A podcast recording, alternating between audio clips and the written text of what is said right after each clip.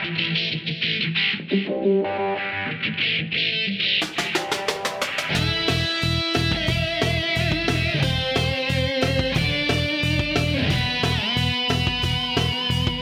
is Software Engineering Radio, the podcast for professional developers, on the web at se-radio.net.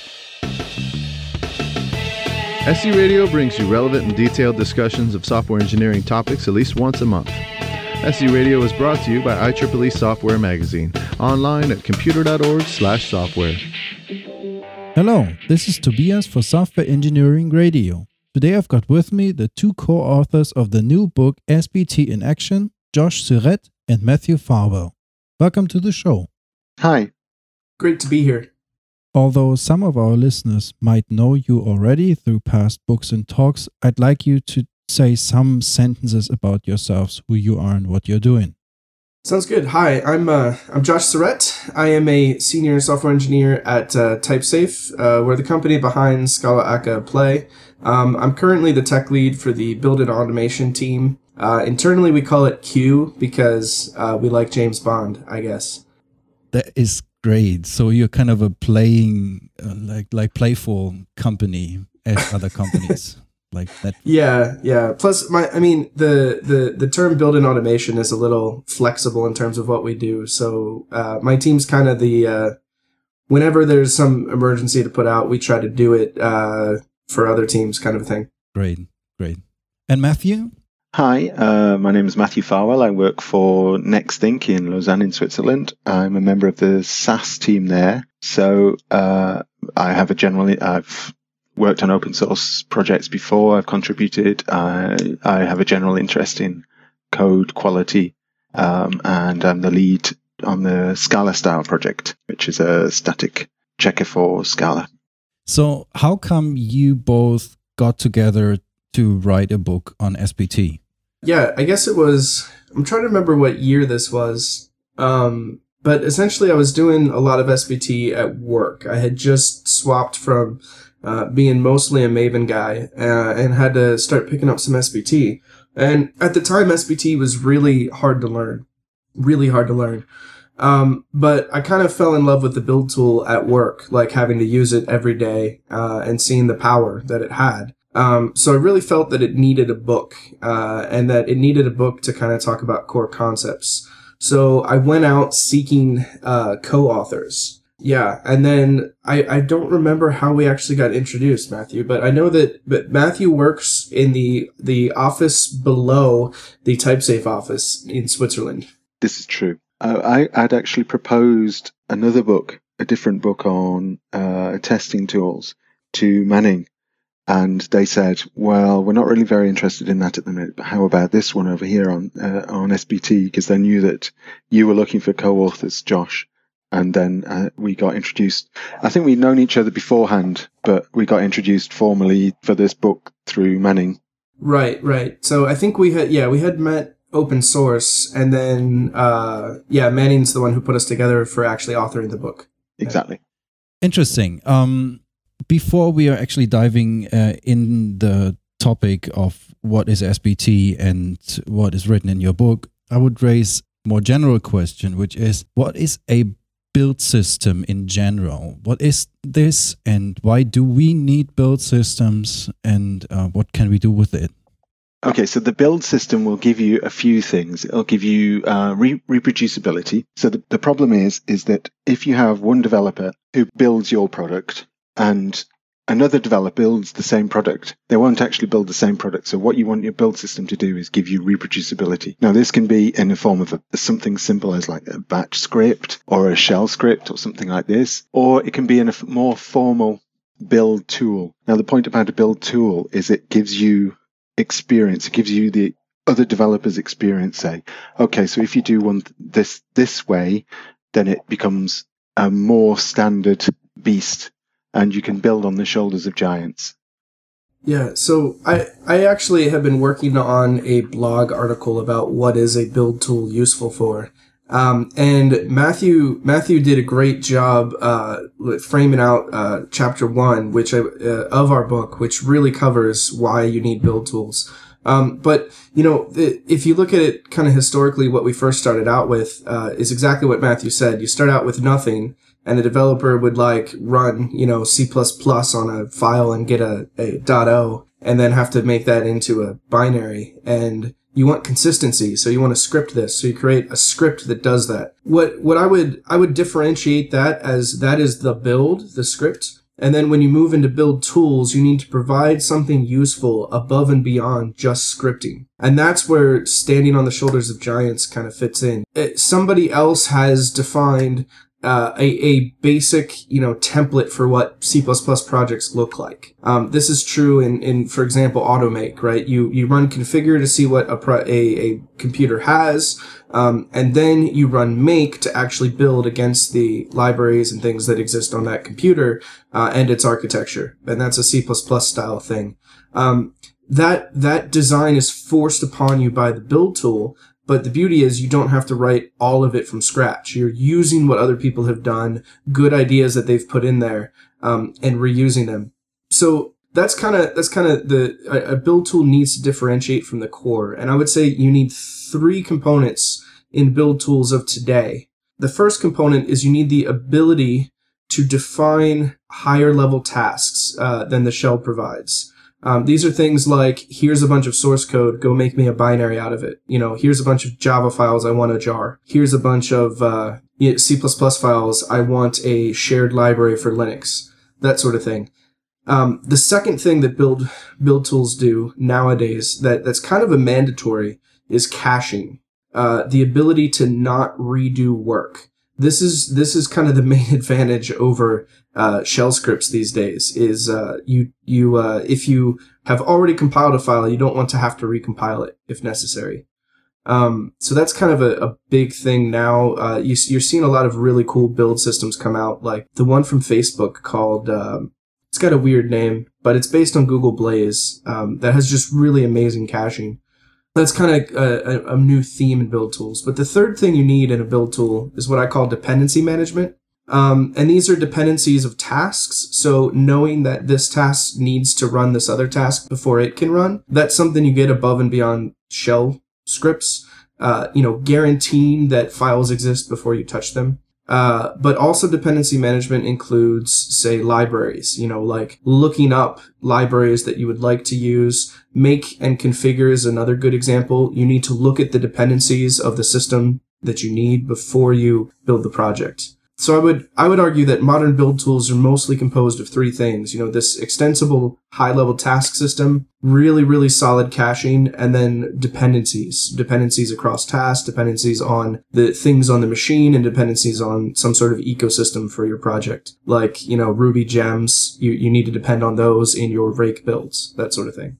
So when you're saying uh, standing on the shoulders of giants, uh, do you think that you can have a multi-purpose build system or do you think single-purpose build systems are good as well? So you have this build system for c files and the great build system for scala projects and things like that or do you think that there's a way of having everything together in one system? So uh, if i can take a shot at that my my argument would be uh, that the build system will generally be better for the language that it is written in, mostly because that's the language they're using to write the build system, so the build authors see the issues. There's there's nothing inherently, I would say, making a general purpose build system not feasible. Um, it's more a matter of the amount of investment the community does in it. We we as software developers tend to create communities around a language or an ecosystem um, and to the extent that people cross between these ecosystems, a build tool can cross between the ecosystems. But if those ecosystems never cross, you you kind of d- miss out on having the same, you know, a, a good experience in a general purpose tool and and not in the general purpose tool. For example, the the JavaScript build tools right now are super focused on JavaScript, the which, as you know, JavaScript distributes as source. Um, so there's a whole class of problems in, in SBT uh, around creating binaries and caching that the JavaScript tools never really have to deal with. and they can really push the envelope in what they do. Things that if you tried to push that in a general purpose tool, you'd have to undo possibly some of the things that are done for binary to go that far. So I guess my argument would be I, I like general purpose build tools a little bit better, but I find myself attracted to whatever the most popular tool in that ecosystem is. So if I'm writing C++, I will use something like CMake now. Um, if I'm writing Scala, uh, I use SBT. Uh, if I were working for a Java only project, I would probably still use SBT, uh, but only because it's the JDK. Okay, sure. Okay, to go now to your um, to SBT and why you wrote the book. Um, I'd like to ask you first, what was your life before SBT? What build tools did you use? Um, yeah, and why did you get to SBT? Well, personally, for me, I've used pretty much everything. I've used uh, Make and, and I'm still using Maven and Gradle uh, professionally, but I also use SBT. It's I've been using all of them for uh, a long time, basically. Okay, and Josh. I, I started off with uh, r- plain old make and auto make. Um, I I fell in love with the dash J option back then for parallel make because I was I was building for a, a distributed C cluster thing.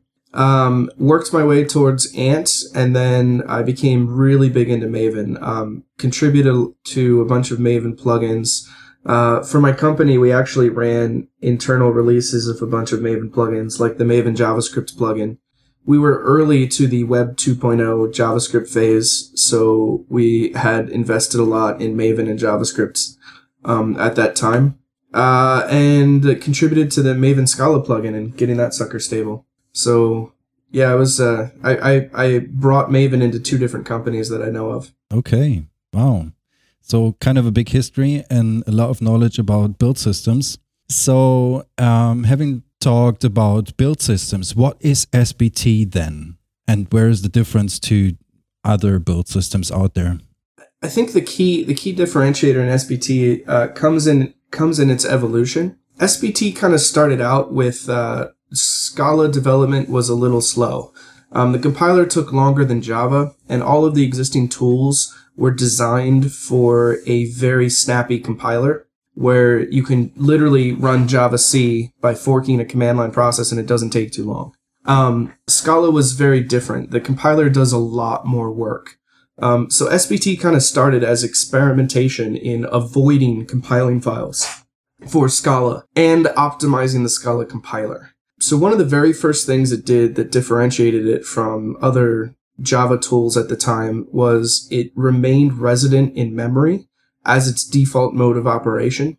Um, so you kick it off as a process that interacts on the terminal, uh, and it tries to keep the compiler warm in a in a in a class loader, um, so that the the Java optimizations that have been applied to those classes remain in place for your project for as long as possible. So that that was kind of the core architectural differentiator that started with SBT, um, and then it turned out that it its performance for Scala was that much better than other build tools that people just kind of in the Scala community flocked to it.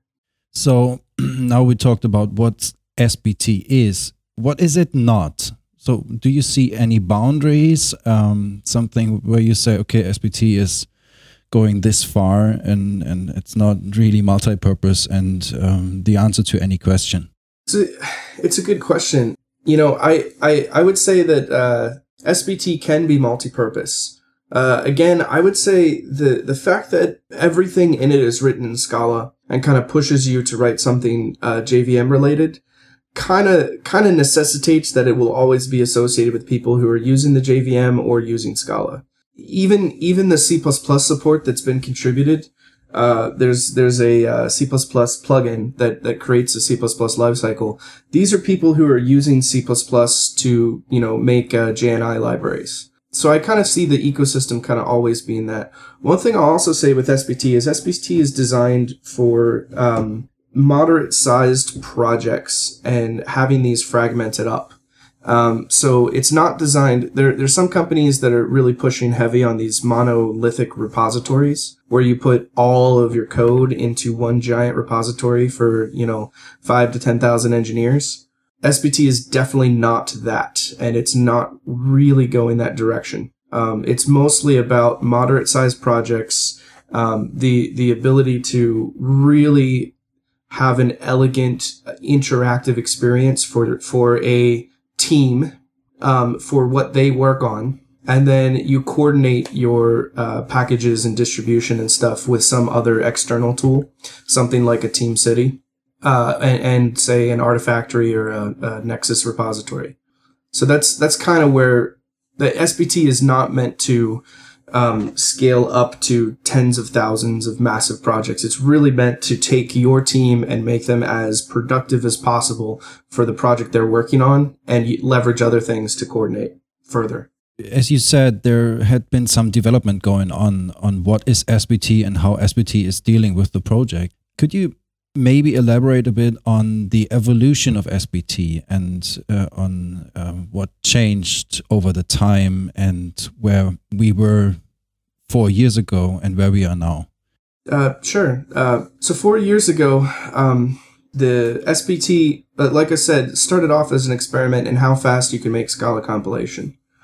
Um, and I think largely it succeeded in being the best in that space um, to the point that the uh, the Maven plugin now uses the incremental compiler from SBT. Um, there's support for Ant, and uh, Gradle has pulled in the the incremental compiler from SBT, and I believe the other the other things. Eh, basically, anyone who's doing anything with Scala is going to be using a fragment of SBT um, for the for the Scala compiler. Uh, if they're not, their users probably are complaining so so that's kind of kind of where it started off with the core. Uh, originally, SBT had a, a user facing syntax that was meant to be object oriented. So, for example, the default build was a trait where all of the settings were you know um, uh, members of this trait that you could extend and override uh, previous values. But we actually ran into significant limitations here. If you wanted to write a plugin for SBT, you would create a new trait and or class. It had usually had to be a trait.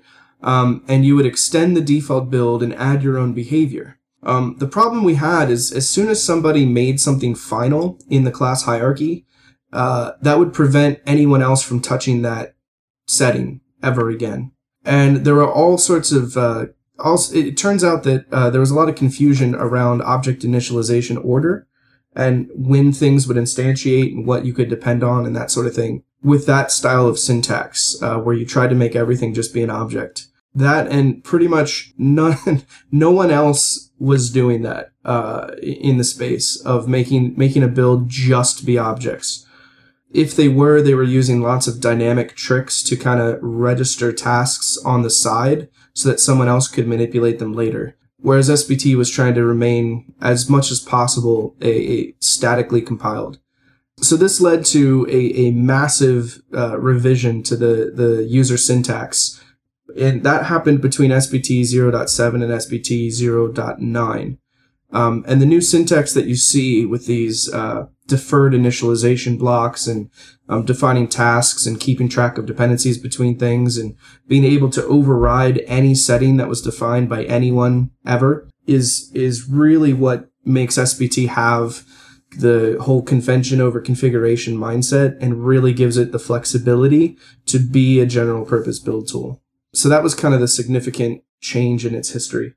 Yeah, I realized that a lot. I played around uh, um, with with SBT for some time and saw that move. And I was really glad that you finally managed to write a book about it because I was kind of confused by what can I do now and and how can I do it and how does the syntax actually work and and why do I have to do this and not that and stuff like this. So I'm really glad you uh, came to a point where you said, okay, let's write a book about it. But um, I guess that was not your motivation of doing of writing the book. Um, what was your motivation? Why why did you write the book? I, I wrote it because learning it initially was actually somewhat difficult because of the poor documentation. So I felt that it deserved a book. People needed to know how to learn it. So uh, that's actually the the primary reason why I wrote the book uh, was to serve as a more uh, a, a, a, gentler introduction than what the uh, the website covers. The website kind of uh, the SBT documentation. You have a getting started guide, which kind of you know gets you started and then leaves you hanging. Uh, and then you have the in-depth guide where you kind of have to already know a, a, good bit about SBT to read the, the details to get specifics. And there wasn't something in the middle that kind of takes you from beginner to intermediate so you could read the advanced documentation. Uh, so that's primarily why I wrote the book. I had spent six months doing that myself, uh, the hard way, and I felt like no one else should have to do it the hard way. Thank you very much for that. For me, it was it was pretty much the same. Is um, I I couldn't find any good online documentation about SBT, and I'd had trouble learning it myself, and basically everything Josh just said. Okay.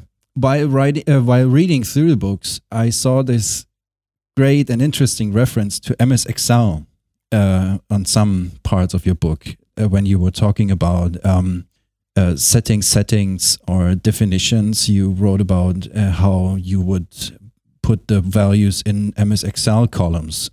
Why did you do that, and what is the the reason behind that? We actually we actually had a lot of interesting feedback on that section. Uh, it's it's one of those sections that people either loved or hated. Um, but the, the MS Excel section is specifically because I think MS Excel is the most familiar functional programming environment of any developer out there. Um, so even even if you've never touched a functional programming language, you've probably had to do Excel at some point in your life. Um, and it gives you a lot of the fundamental concepts of um, what people try to attain with functional programming. You know, for example, if you if you want to compute data, you need to create a new cell that contains the result of the computation, and then if you want to use that again, you have to reference the previous cell that you just created for the next computation. And that that notion is you know quite simple, but uh, it when you're trying to describe a lot of the reasons for doing things or how it works under the covers, just the most people can see the MS Excel spreadsheet.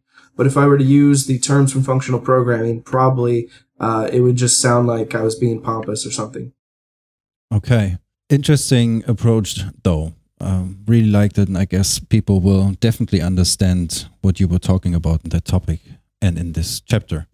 Um, going a bit deeper uh, into SBT, you have this um, chapter on core concepts of SBT.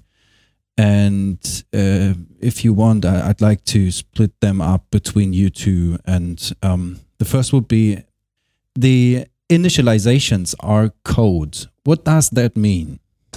Uh, so initializations are code. This is uh, so, so um, there's a phase in a build when it is loading. Um, one thing that's interesting, if if you were to compare SBT with like Rake or Gradle, Ra- both Rake and Gradle, uh, when they run through the build file, they are uh, directly manipulating some some build state somewhere where they are like pushing tasks into the build state or altering configuration in the build state.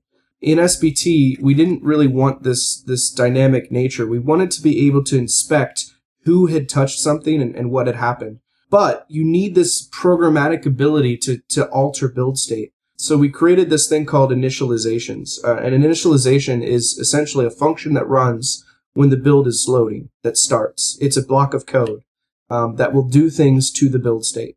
That's what initialization is. But in addition to just running the function, it, it manually keeps track of all the dependencies uh, that that that you're touching in the build state. So if you wanted to run the inspect command in SBT, you can actually see which settings affect other settings. You can see if I if I uh, want to affect compile, here are the settings which it uses from its initializations and, and touches. So here's the setting that I configured to, to touch things. It's meant to give you uh, the the kind of visibility that you want out of static analysis. Um, is what what that's all about. Okay, you, you used the word settings. What is um, a setting and why is there a difference between settings and a definition? So uh, uh the SBT build format basically has has two things uh, that you can you can define in it. Uh, besides besides import statements, you can import you know libraries and things or plugins. Um, there are settings and there are definitions. So a definition is like a raw Scala method or a value. Um, you can define these. These are static. They're initialized as part of the class that the build is, but they, it's literally just raw Scala code that's instantiated as if it were in a static object. And so that that's you know convenience things and stuff, but not something you're really going to be manipulating by the build. But it's very useful to have helper methods. And the other the other critical thing for definitions is defining new items in the build state of SBT. Um, so SBT is all key value based. Um, you have keys and keys have values. Um, you can define a new key. we have open extension. So if I want to store a new value, for example, for C++ of what the arguments are for C++, I can define a new setting key that will store a sequence of strings, which are the arguments to the C++ compiler that someone can define later.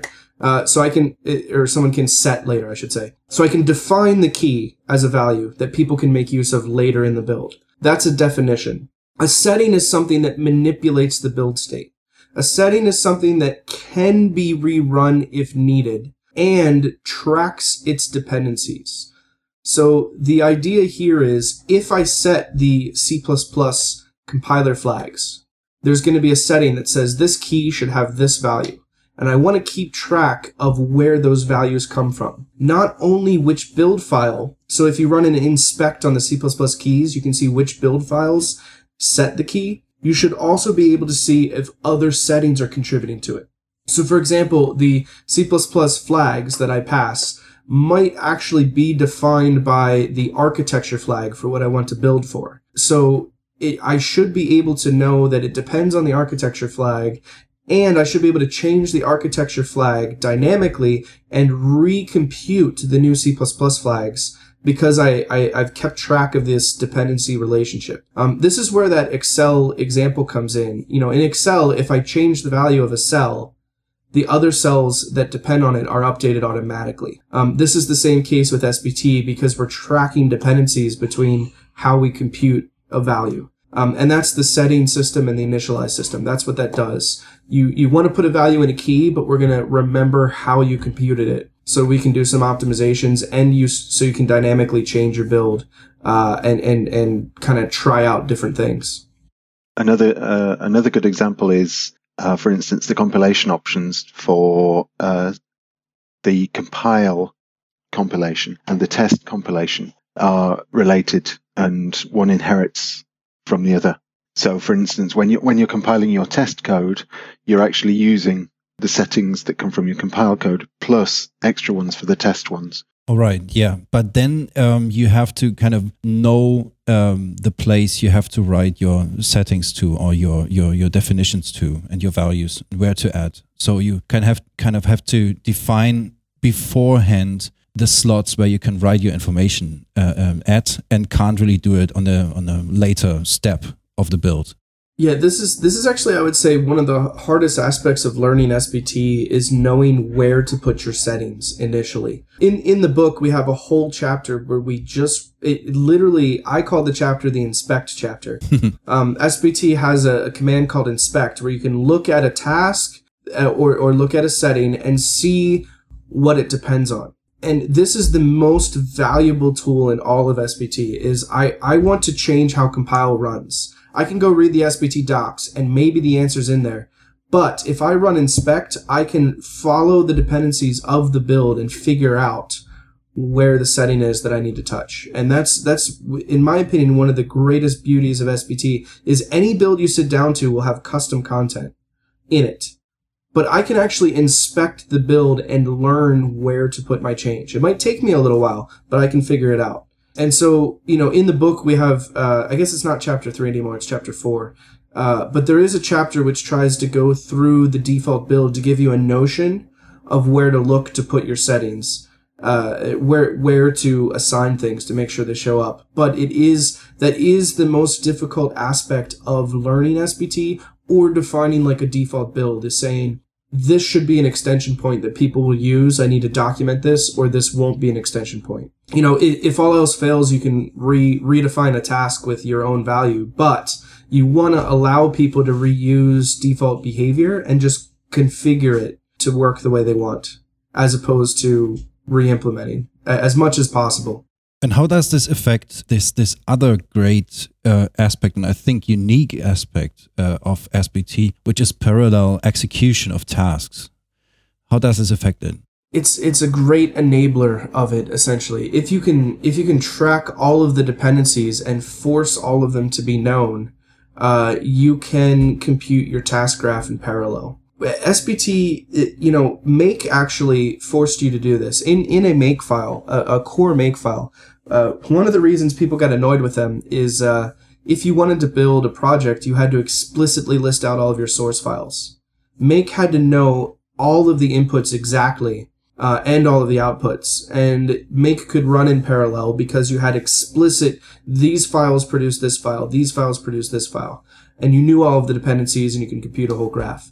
Um, in SBT, we do the same thing where we know all of the dependencies. The only thing that, that people get tripped up on is uh, in an SBT task, if you are touching a file, your task needs to return that file. If you are going to modify a file, you should actually create a new file with the modifications. Because otherwise you're actually breaking this whole notion of parallelism.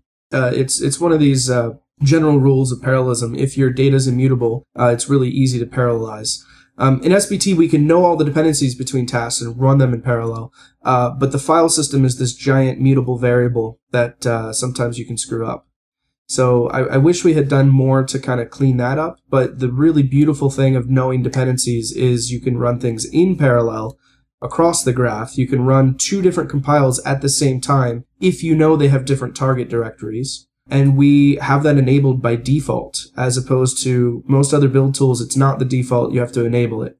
That actually led to a lot of interesting interesting things early in the evolution of sbt um, it was a lot harder for plugin writers to get started because they had to they had to know how to program concurrently. They had to deal with the parallelism right away. The beautiful thing though is our ecosystem uh, has benefited now. We have parallelism by default and plugin authors have had to learn how to write parallel safe code.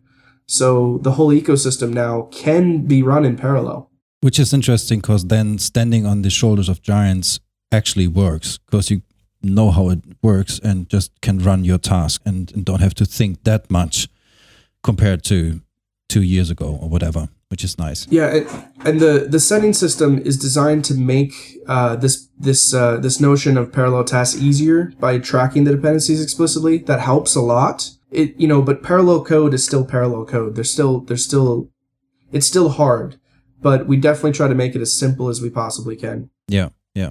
Let's go to a more easy to understand topic, which is uh, dependency management. Why didn't you come up or why didn't the SBT people come up with a different solution than Ivy? uh, that's that's historically at the time when SBT was pulling in a dependency manager, Ivy was the only game in town, uh, unless you were using Maven itself. Um, Aether did not exist yet. Gradle, uh, Gradle, I guess, was coming around, but they were still using Ivy. So yeah, Ivy was basically the only game in town. Um, the dependency manager, I like Ivy is a great idea in, in its model. Um, the actual implementation leaves a lot to be desired, and I would, I, I think most build tools have have abandoned Ivy uh, over the course of time. Um, it, it's probably the the Ivy related aspects of SBT are the most of the bugs that I have to deal with in SBT are around Ivy. So that's unfortunate. But the good news is uh, we actually just launched a, we're launching a new milestone where we rewrote uh, a core portion of Ivy to use Aether. So if you resolve if you resolve Maven dependencies, you'll use Aether. If you resolve Ivy dependencies, you'll use Ivy. What the the reason why SBT is still stuck on Ivy is uh, but for its core is actually the Ivy model is a lot more comprehensive and a lot more elegant than the Maven model. And SBT makes use of these these uh, the the the nicer um, uh, dependency graph that Ivy has. So we couldn't just wholesale gut Ivy and replace it with Aether. That just that that wouldn't happen. At one point in time, we had been talking with Gradle about sharing the dependency manager solution, but that that kind of fell through. So instead, there were a, a couple different tasks that happened. Uh, there's a new but SBT kind of rewrote the resolve engine for Ivy uh, to try to improve its caching and performance. And uh, we gutted all of the Maven related code out of Ivy and are instead using Aether for Ivy. Both of those features are experimental in the current release of SBT, um, but I expect them to stabilize and, and, and kind of be the new dependency management solution for 1.0. For those of you who aren't familiar with uh, the Ivy, Ivy's dependency management, the, the real key difference between it and Maven is this notion of a configuration. And configurations are beautiful things. Uh, you can you can have a a module like uh, you know a Commons logging module, and you can define a configuration called default that has the Commons logging jar in it. So if people depend on you, they get this default configuration, they get the logging jar.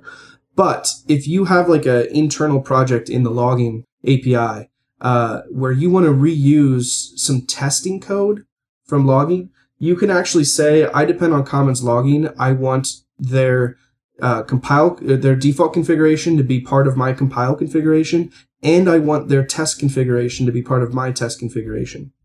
And, and what this means is when we resolve your test dependencies, we will grab the actual test jars of, you know, uh, Commons logging with the the regular jar of commons logging and we'll put the test jar on the test class path and the, the other jar on the other class path. Um, and this is kind of a built-in feature. Um, and you can have transitive dependencies in this fashion. So commons logging test jars can depend on other testing libraries. Like let's say it uses some sort of uh, EasyMock or something. If the commons logging test dependency depends on EasyMock, that shows up transitively. Um, in Maven, if you use classifiers, you can get a jar from a third party dependency, but there's no transitive notion. Um, you don't get to see uh, further down the stack of what, what you might need. So there's there's a bit of a limitation there. Whereas with Ivy, you actually see this all transitively. Uh, the downside is then resolution is a little bit harder to cache and takes a little bit longer. Um, plus, the actual implementation of Ivy's resolution is uh, generally inefficient to begin with. So uh, that's that's kind of been the uh, like I said, it's been a massive pain point for SBT, but there are some really cool features SBT has uh, that are specific to this configuration notion. One, as an example, one of my favorites is Scala. Scala actually supports compiler plugins. So you can you can actually have a plugin to the Scala compiler which alters how things compiler compile. Uh, there's a few things that use this. Uh, there's there's things that do uh, static code analysis where they will literally just sit beside the compiler uh, while the compiler runs and kind of issue additional warnings. The, these are you know the linting tools and that sort of thing.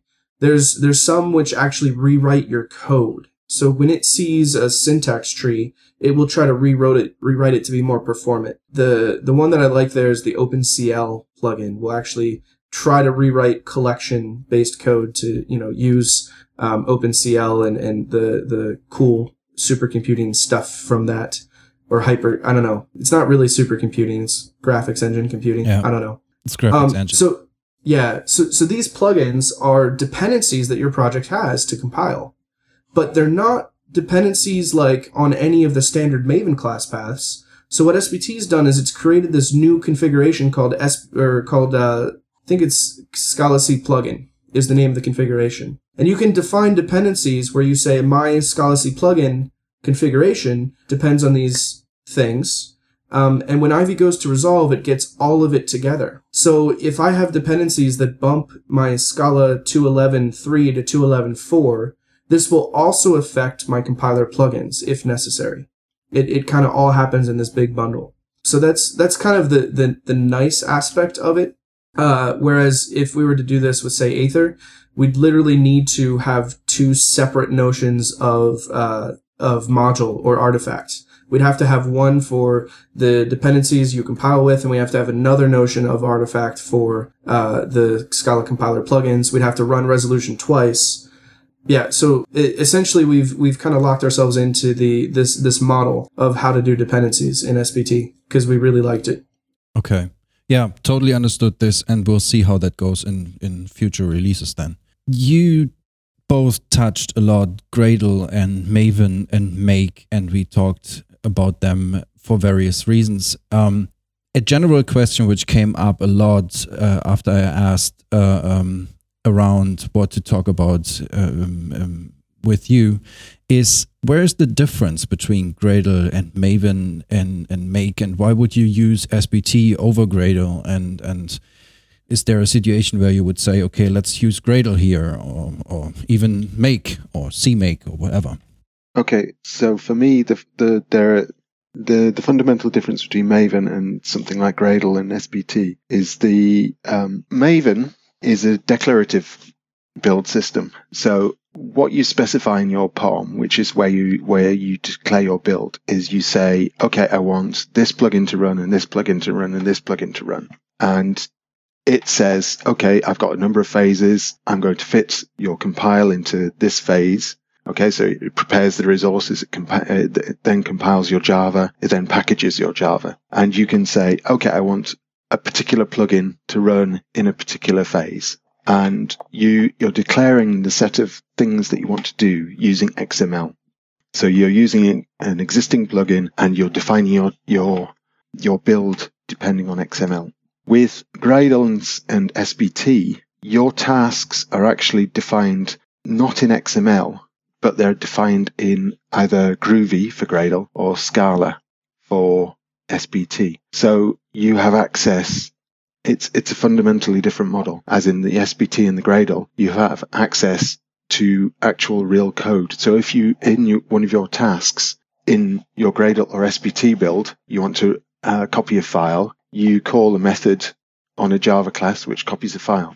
In Maven, you have to do it via a plugin. So you have to have a plugin, or you can do it one of using pl- an existing plugin. Like, for instance, there's a Groovy plugin for Maven, and there's an Ant plugin for Maven.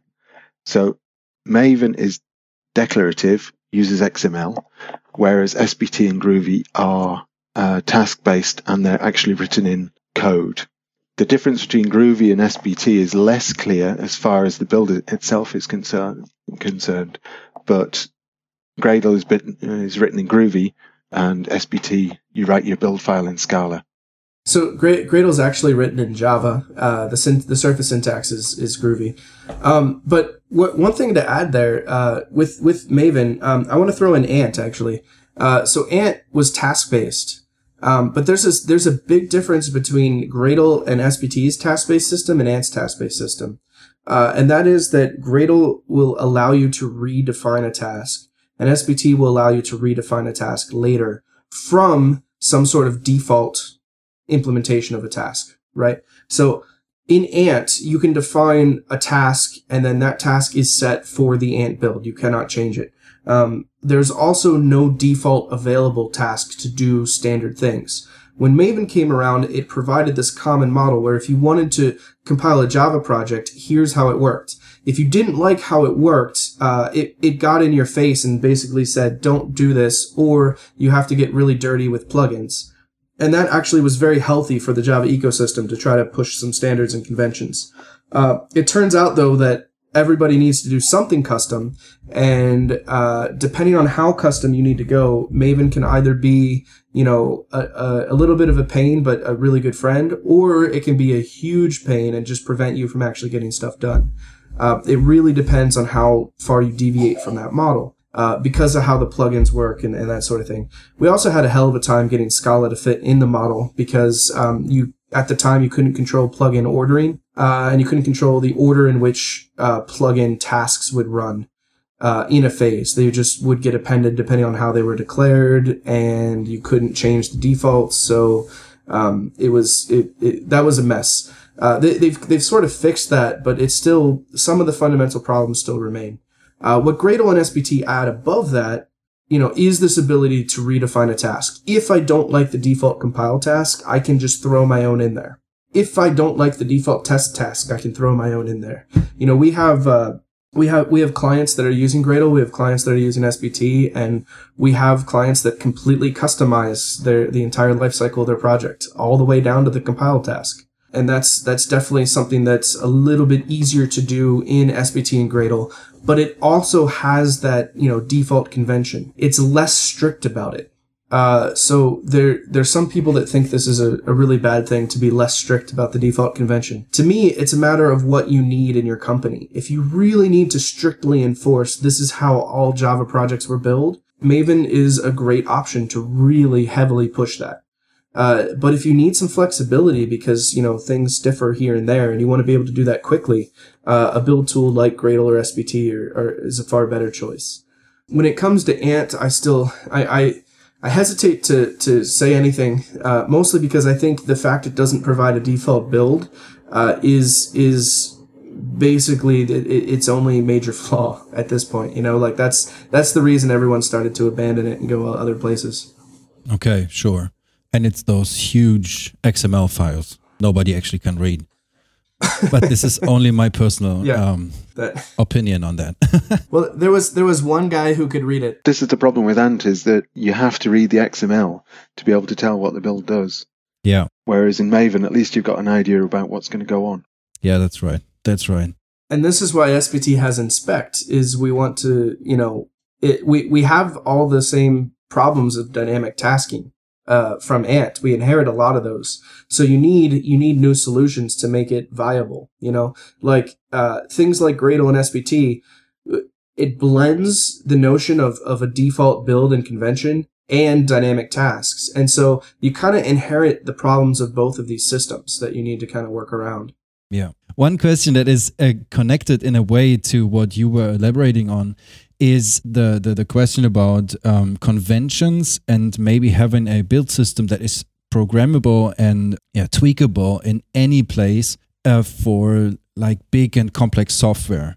So, do you think that there are build systems um, that are uh, great for for huge um, code bases, and then there are build systems that are great for like microservices or uh, architectures like that, where you need a build system that is actually doing always the same thing so that, that anybody can rely yeah. on this. One thing I, have been thinking a lot about this, um, we actually have a, uh, a, a, this this like giant build system at TypeSafe, which builds you know a couple million lines of code every night of it's it's as much of the Scala ecosystem as we can build at once. We build, and what what you do there is you actually have to, it's the microservices approach where you make a micro build for your team that is highly optimal for your team, where you put tasks in your build that have nothing to do with building the binary and have everything to do with your team's productivity.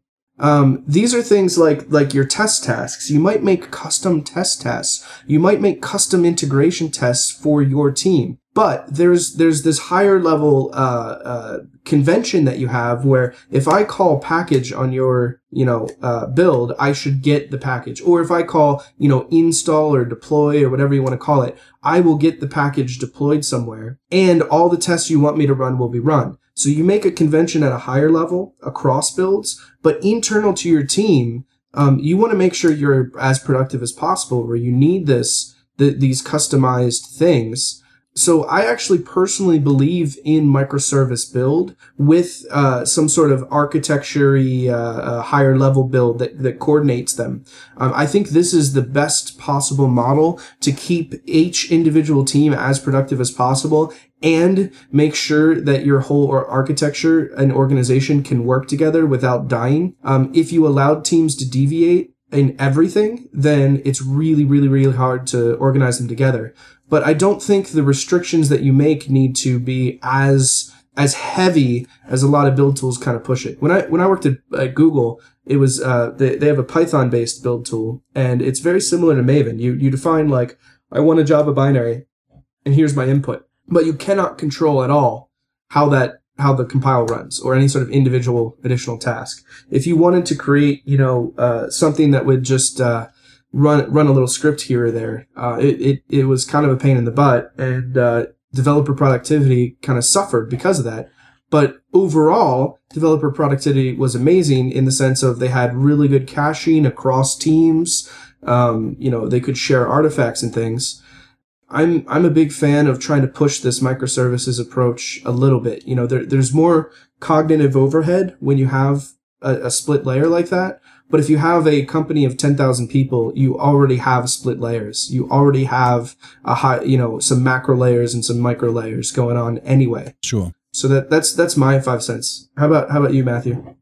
Well, uh, to be quite honest, I've not had that much experience with the, the large, massive builds that you're that you're talking about. But if you have hundreds and hundreds of these projects, then you want everything to be as similar as possible. So it's worth it, at that point. For instance, you could use Maven because if everything's the same, then you you would have defined your plugins to use to be universal. So you you you probably wouldn't have a problem in, in, in you, you'd want everything to be exactly the same everywhere as, as much as possible. What we've done with uh, this this build tool TypeSafe that I was talking about, where um, I think I think we're at, we're at like a million lines of code that we run and test. Um, it, this is something which builds the, the nightly version of Scala with including breaking language changes, and then rebuilds all of the the community projects. So you know all all the core libraries that you rely on, um, and it does it every night. And the the convention that we we enforced upon people inside of uh, SBT because right now it supports SBT and it supports the Scala build. The the convention is uh, every time you run publish local, all of your everything that you need to build comes out of publish local and into a Ivy or Maven repository. Doesn't matter which one, it needs to go into one of the two.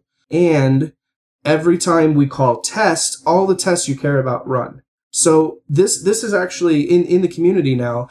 If I go to any project and I call test, I know all the tests that they care about run. And if I call publish local, I know all the jars that they distribute are included in there, including if they want to distribute, you know, tar DGZs or whatever, or Debian files or whatever. That has to get into the publish local phase. But uh, because we, those are the only two conventions we've applied to all of the builds. So internally, they can do whatever kind of crazy things they want, source generation, whatever. Um, they, they even database testing and that kind of crap. But at an aggregate, we have we have a common you know these two tasks are the interface and it actually it's working out really well. If you want to prevent people from going too crazy and make sure those two tasks always work you do need something which runs and enforces that they work correctly. The amount of time it takes to get one of the projects in scala that wasn't using the system to then use this system there's it's it's a non-zero amount of time to to push this convention if they never had the convention before, right? Like you need something that enforces the convention. The, the beauty of Maven today is it already enforces the convention. But I really do think the notion of microservice builds and these architectures, you know, like something like Team City even, uh, as, as being these, uh, the, the up and coming way of the future. Yeah. and it's kind of getting uh, or working in line of uh, the agile movement and stuff like this. So um, independent teams and yeah, so you have those conventions on a higher level, which work well as well. The other thing I've never I've never really seen is I've never seen one company only use a single build tool for everything. I've seen them try. You know, I've been at a bunch that, that had these restrictions to only use a single build tool, and yet there were lots of nested build tools within that build tool. So, so the, you know, having, having these conventions and micro builds and microservices, it, I, I feel like it's, it's a reality. You can try to push as far to one direction of away from microservices, or you can go too far the other direction. But I think living in the middle is actually a good place to be. You know, there, there, there are trade-offs, but I've, I've never seen a successful company with, uh, with just one build tool. I should say I haven't seen many. Okay. There may there may be one or two out there, but I don't think I've you know even at Google where most everything was Blaze, there were still alternative build tools. There were still little thing there were there were tricks that people would use to sneak things inside of Blaze and all sorts of fun like that. So yeah, sure, sure. At the end of this interview, I'd like to ask you about the REPL like this read eval print loop are you actually using this? Or is because i didn't really get uh, to to man uh, to manage to to get my head around this and why to use it that much and you know why to actually program on the command line. Uh, um, are you using it in your daily life? Um, who is using it and why are you using it? Yes. I would yes i use it almost every day. Wow yeah. Clearly, yes. And and what, what in in what areas and what, what are you doing with? Are you actually coding Scala code uh, um, on the REPL, or for what are you using it?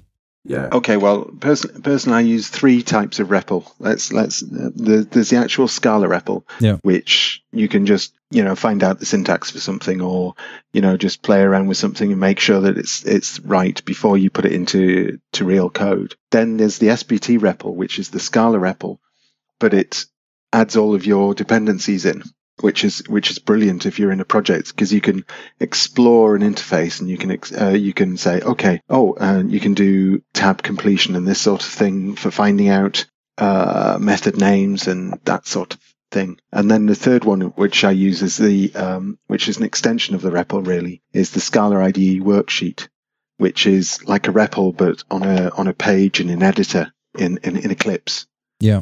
Which is every time you save it it evaluates the whole sheet and you can really really play with a, an interface to do that using that Another cool thing is, and I do this a lot. I don't know if you if you've tried this, Matthew, but you can um, you can start SBT with a uh, re- open port for debugging. You can connect to it via IntelliJ or Eclipse, um, and then you can in the REPL type in the code that you want to debug. So you type in the code, it live executes, you guarantee what went into it, and then you can step through the method and see what happened in your debugger. So it's this really super interactive, I'm writing code, I'm evaluating it, I'm writing code. You can evaluate it in the debugger, you can evaluate it in the REPL. It takes programming to the next level. It's kind of, it basically brings uh, a lot of the joys of dynamic programming to the static world, I would say. Okay, okay, I can see that. Okay, I'll definitely try that out. Where can people reach you if they want to talk to you? Are you on Twitter, Google Plus? Where where's the main area people can reach you? uh, for me twitter Okay, Twitter for me as well. I'm most active on Twitter.